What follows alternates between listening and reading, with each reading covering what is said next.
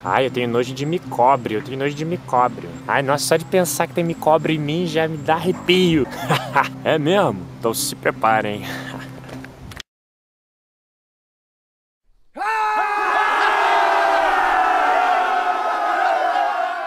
Fala galera, sejam bem-vindos ao primeiro episódio do Essencial. Esse é o espaço que eu vou tentar tipo, trazer para vocês sempre atualidades da, da, da, ciência, descobertas desse mundo magnífico da ciência. É. Vou tentar mais ou menos, pelo menos uma vez por semana, tá trazendo um vídeo novo com alguma publicação maneira que eu achar, alguma coisa assim, algumas curiosidades só que eu encontrar por aí, já passando pra vocês. E eu vou tentar gravar logo essa porra, fazer esse vídeo logo rápido, porque tá frio pra caralho aqui, tipo, eu preciso ir embora logo. Eu ia esperar um dia melhor para poder gravar.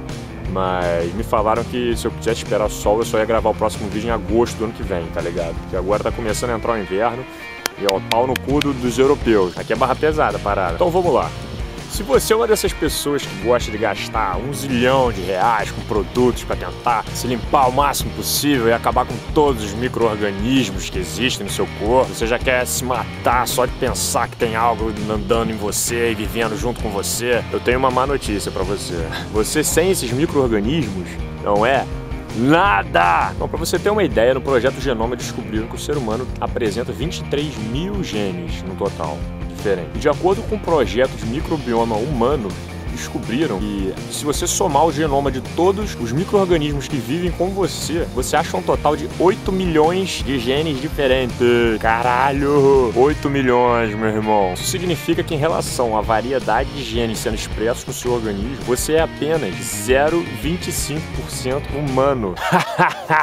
Mas não começa a ficar desesperado não, fechando vídeo, caralho a quatro, porque muitos desses organismos são benéficos pra gente, eles estão ajudando a gente a sobreviver. Você tem uma porrada desses micro-organismos organismo no seu estômago, no seu intestino, no seu nariz, no, na sua orelha, na, na, sua bunda, te ajudam a digerir os alimentos, que te ajudam a te proteger de, de patógenos externos. Meu irmão, tem bactéria em tudo quanto é lugar, rapaz. Tem bactéria vivendo até na nuvem. Imagina se não tem dentro de você.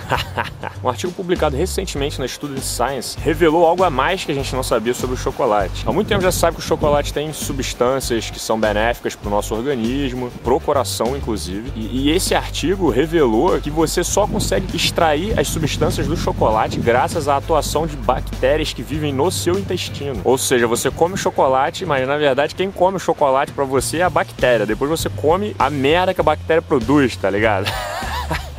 É tipo isso. Ó, não vai entrar em depressão não, hein? Pera aí. Se você entrar em depressão, por isso tá fudido, porque a mesma coisa acontece com uma porrada de outras comidas que tem por aí. Mas vale a pena dar uma olhada, porque sem essas bactérias você não consegue extrair uma das melhores substâncias que tem no chocolate que faz bem pro coração. Então é bem interessante como é que rola um mutualismo ali dentro do seu intestino com você e ela. Parecido com o sistema que ocorre no, estômago de gados, em que a, a bactéria que consegue digerir a celulose. Em cupim acontece a mesma coisa, mas é com protozoário. E como eu disse antes, micro-organismos que estão no nosso corpo ajudam muito em relação à defesa. Esse outro artigo que eu separei agora foi publicado no dia 11 de setembro setembro na revista Cell, onde cientistas analisaram 2.430 genomas de micro-organismos que vivem com a gente. Encontraram 44 mil moléculas diferentes que são produzidas por ela. Sabe o que isso significa, cara? Significa um paraíso para análise bioquímica, tá ligado? Para ciência. Você pode encontrar de tudo ali dentro. Encontraram uma substância extremamente útil usada como antibiótico para essas bactérias. Essa bactéria foi localizada no parque de diversão da, da, das bactérias. O local mais conhecido como bimbinha, bombril, bacalhau, pepeca, aranha, chã, goncha, xota, penda, busca, perseguida, bus, vagina, sim, vagina. Ai, que nojo! E agora eis a questão: lava ou não lava? Ah, mas que bom, pelo menos esses micro-organismos estão vivendo com a gente para ajudar a gente, né? Mais ou menos, esse mesmo projeto do microbioma descobriu que 70% das, das, dos micro-organismos que vivem dentro do nosso nariz aparentemente não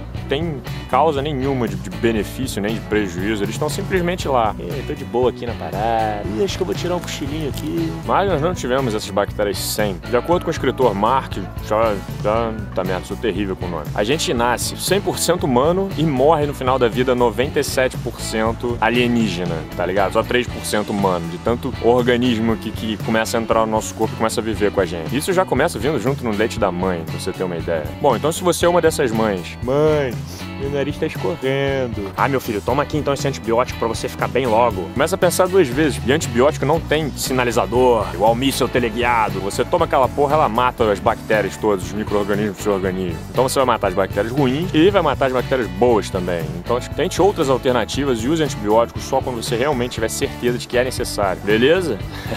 Bom, então essa foi a edição dessa semana. Eu espero que vocês tenham gostado, espero que tenha sido útil para alguém. Muito obrigado por ter assistido até aqui. Se você quer acompanhar os próximos, nas próximas semanas, se inscreva no canal, curte aí o vídeo. E se você encontrar uma parada científica muito irada, me manda que aí a gente faz um vídeo aqui. Eu agradeço muito. Bom, muito valeu a atenção de todos e fui!